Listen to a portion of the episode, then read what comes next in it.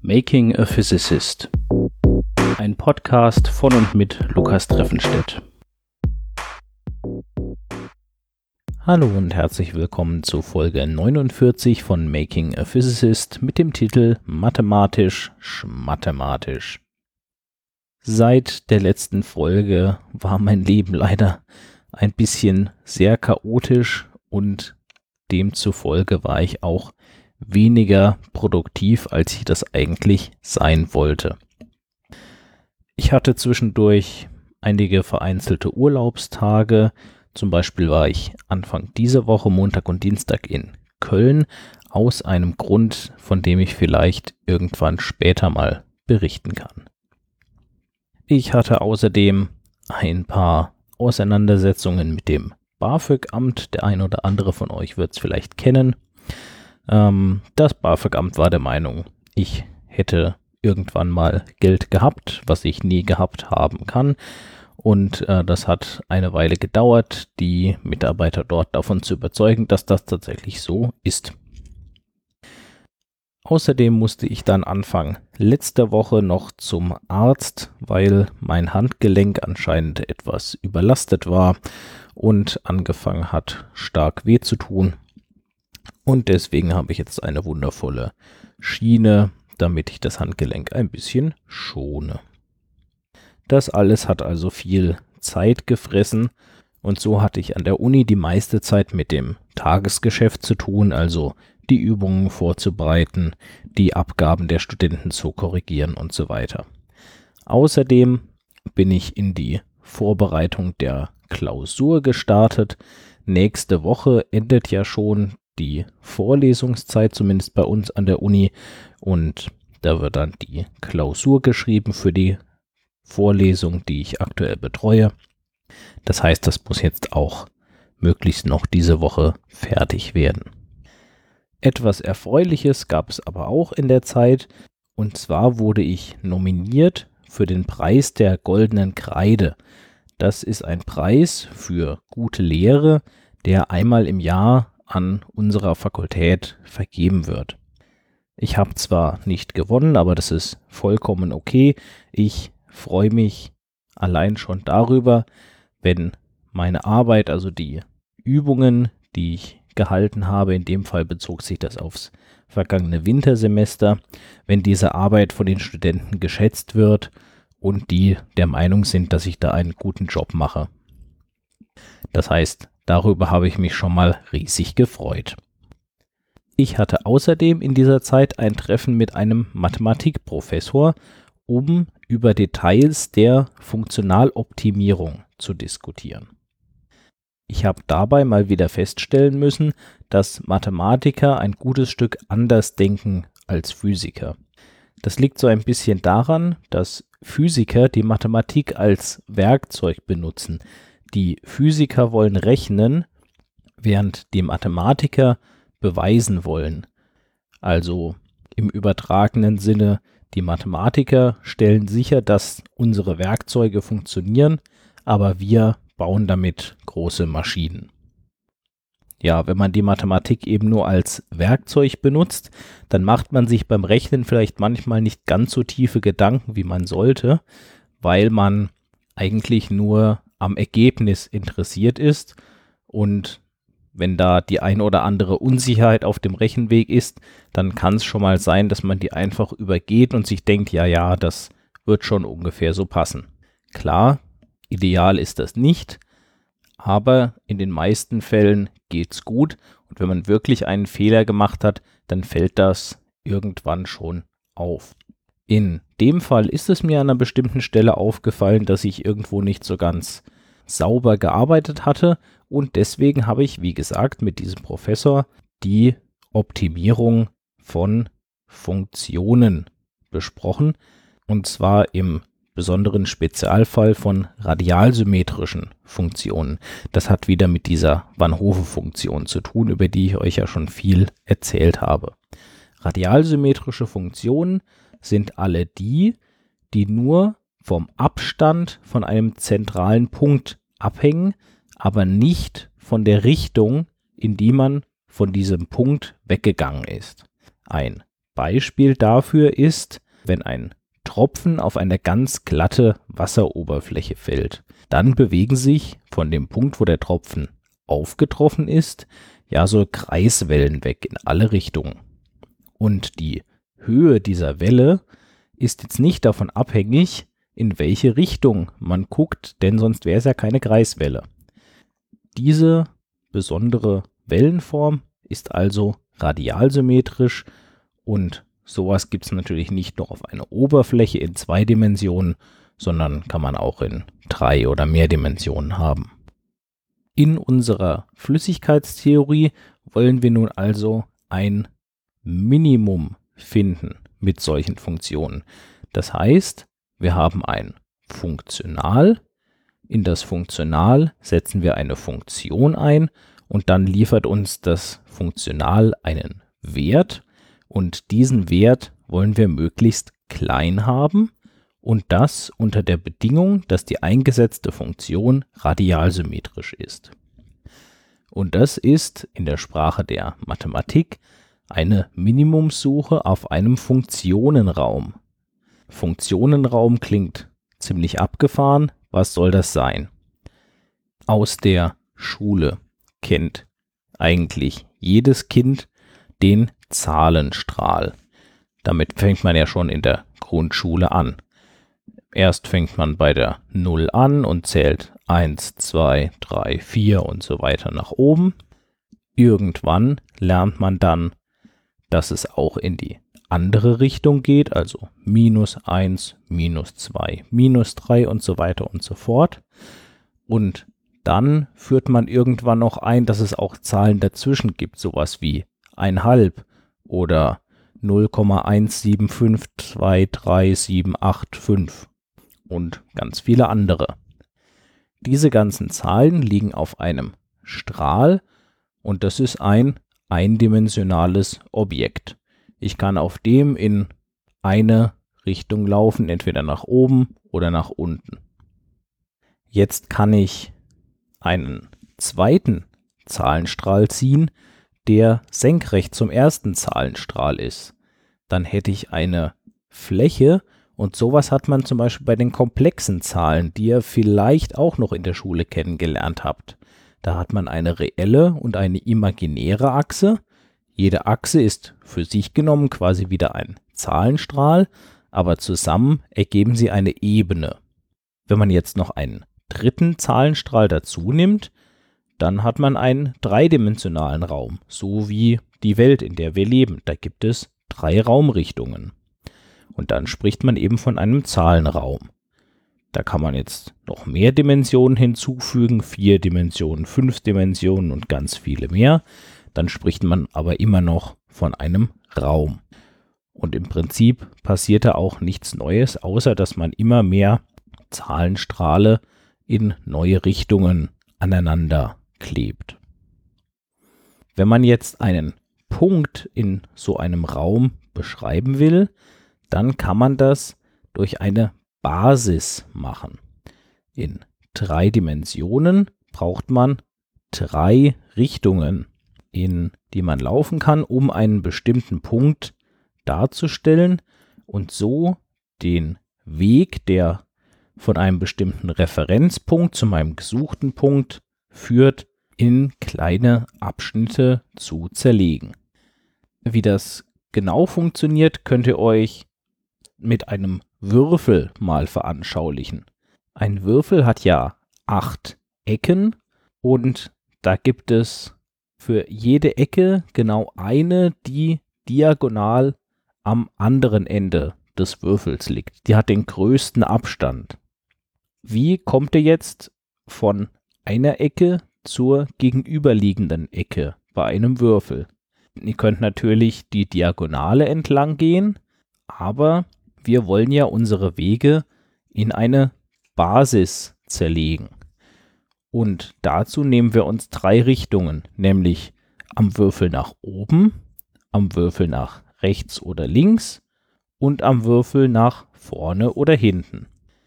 Wenn ich jetzt also von einer Ecke meines Würfels zur gegenüberliegenden Ecke möchte, dann kann ich zum Beispiel einmal nach oben gehen, einmal nach links und einmal nach hinten. Dann bin ich genau den Weg von einer Ecke zur gegenüberliegenden gelaufen, aber entlang von drei definierten Richtungen. Und jetzt kann ich, wenn ich die eine Ecke als 0 definiere, die andere als den Punkt 1, 1, 1 definieren, weil ich in jede der drei Basisrichtungen von meinem dreidimensionalen Raum eine Einheit weit gesprungen bin, in dem Fall eben eine Seitenlänge des Würfels.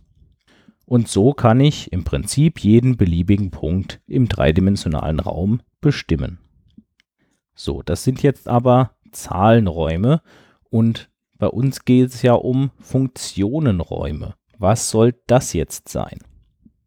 Nun, man kann sich für den Anfang vielleicht mal eine Funktion vorstellen, die nur aus drei Werten besteht. Der Wert an der Stelle 1, der Wert an der Stelle 2 und der Wert an der Stelle 3. Jeder dieser drei Werte liegt auf einem Zahlenstrahl. Das heißt, jetzt kann ich die Kombination dieser drei Werte darstellen als einen Punkt in einem dreidimensionalen Raum, in dem je eine Basis zuständig ist für den Wert an einer bestimmten Stelle. Aber eine Funktion besteht natürlich nicht aus Punkten, sondern eine Funktion ist ja etwas, was kontinuierlich verläuft, irgendwie eine Krümmung haben kann und so. Ich brauche also nicht nur drei Werte, sondern ich brauche auch Punkte für alles zwischen diesen drei Werten. Und das sind natürlich ganz schön viele, denn ich muss die Funktion ja an jedem Punkt entlang ihrer Achse beschreiben. Das sind also unendlich viele Dimensionen. Und es kommt noch schlimmer, es sind sogar überabzählbar unendlich Dimensionen. Was heißt das denn nun schon wieder?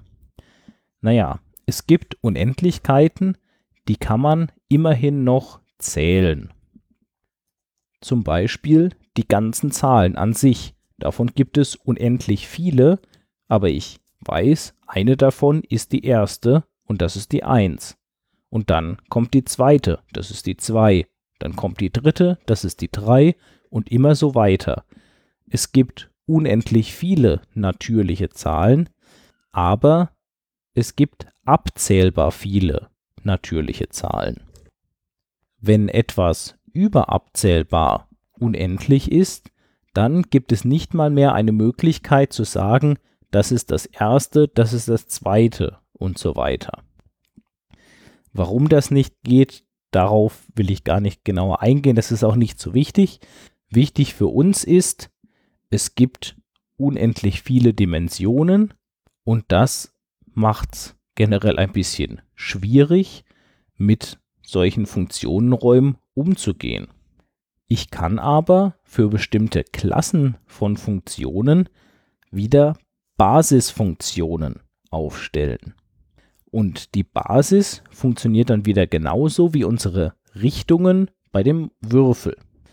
Ich kann zum Beispiel mir den Raum der Polynome vorstellen. Polynome sind solche Funktionen, die aus einer Summe von Potenzen bestehen.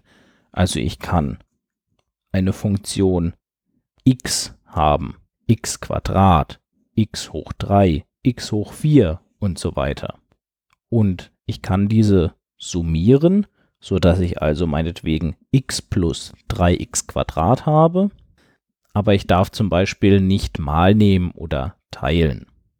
Diese Klasse von Funktionen lässt sich relativ leicht mit einer Basis darstellen, denn ich kann ja einfach die Potenzen von x jeweils als eine Basis nehmen. Ich nehme x als Basisfunktion 1, ich nehme x als Basisfunktion 2, ich nehme x hoch 3 als Basisfunktion 3 und immer so weiter. Und dann muss ich nur noch wissen, wie viel von dieser Basisfunktion jetzt jeweils in meinem Polynom vorkommt. Das heißt, ich kann zum Beispiel das Polynom 7x hoch 3 plus 5x Quadrat minus 3x haben.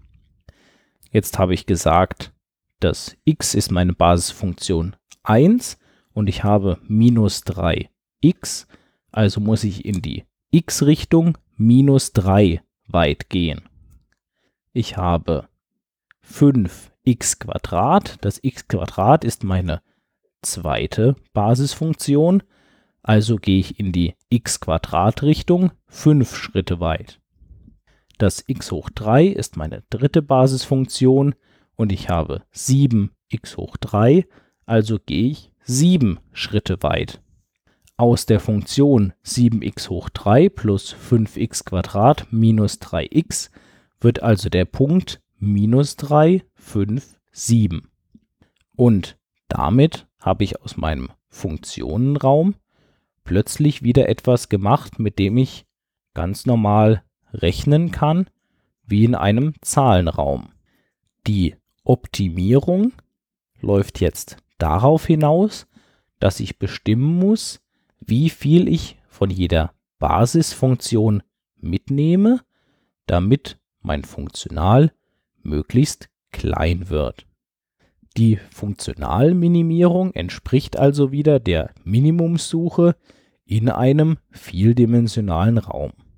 Über die Minimumssuche an sich habe ich in den Folgen 3 und 34 übrigens etwas ausführlicher gesprochen. So, jetzt wissen wir also ungefähr, was ein Funktionenraum ist und wir wissen, dass wir eine Basis benutzen können, um Funktionen in so einem Funktionenraum darzustellen. Wie kann ich jetzt radialsymmetrische Funktionen darstellen? Dazu brauche ich radialsymmetrische Basisfunktionen. Und was kann ich da nehmen? Eine einfache Möglichkeit wäre, Kastenfunktionen zu nehmen. Eine radialsymmetrische Kastenfunktion kann zum Beispiel so aussehen, dass sie überall 0 ist, außer im Abstand 1 bis 2 von meinem gewählten Zentrum. Damit habe ich also dann den Wert von meiner Funktion flach dargestellt in einem Ring um mein Zentrum herum. Jetzt nehme ich als zweite Basisfunktion den Bereich mit Abstand 2 bis 3 Einheiten zum Zentrum, dann 3 bis 4 Einheiten Abstand zum Zentrum und so weiter. Innerhalb dieses Bereiches ist die Basisfunktion einfach flach. Wenn ich meine Funktion mit solchen Basisfunktionen zusammensetze, dann ist sie also ein bisschen eckig. Sie springt immer, wenn ich von einem Bereich einer Basisfunktion in den Bereich der nächsten Basisfunktion komme. Das ist aber nicht so schlimm, wenn die Einheiten, also die Größe dieser Bereiche, klein genug ist. Dann ist die Funktion zwar immer noch eckig, aber die Sprünge sind nicht so schlimm, wenn die Änderung der Funktion nicht so groß ist. Und wenn die Änderung der Funktion groß ist in einem bestimmten Bereich, dann kann ich einfach meine Einheit kleiner machen und diesen Bereich der großen Änderungen so in mehrere Unterbereiche aufteilen und dann ist die Änderung in jedem kleinen Schritt wieder nicht so schlimm. Mit dieser Strategie kann ich jetzt also mathematisch rigoros die numerische Darstellung von meiner Funktion im Rechner bestimmen, ohne dass ich mit überabzählbar unendlichen Funktionenräumen mich befassen muss. Und mit dieser rigorosen Darstellung kann ich dann auch sehr genau verstehen, wie die Algorithmen, die ich verwende und die mathematische Theorie funktioniert. Das sind also die Themen, die mich seit der letzten Folge beschäftigt haben. Ich kann schon mal ankündigen, in vier Wochen werde ich im Urlaub sein. Das heißt, ich weiß nicht so genau, ob da dann eine Folge erscheinen wird. Vielleicht bereite ich euch schon, bevor es in den Urlaub geht, ein bisschen was vor. Wir werden sehen. Ich wünsche euch, falls ihr auch in den Urlaub fahrt demnächst, eine schöne Urlaubszeit. Bis zur nächsten Folge. Macht's gut. Dieser Podcast steht unter einer Creative Commons Lizenz. Das Intro basiert auf dem Stück Robot Physics von Socialbot. Das Stück ist erschienen auf dem Album Family Jewels und steht ebenfalls unter einer Creative Commons Lizenz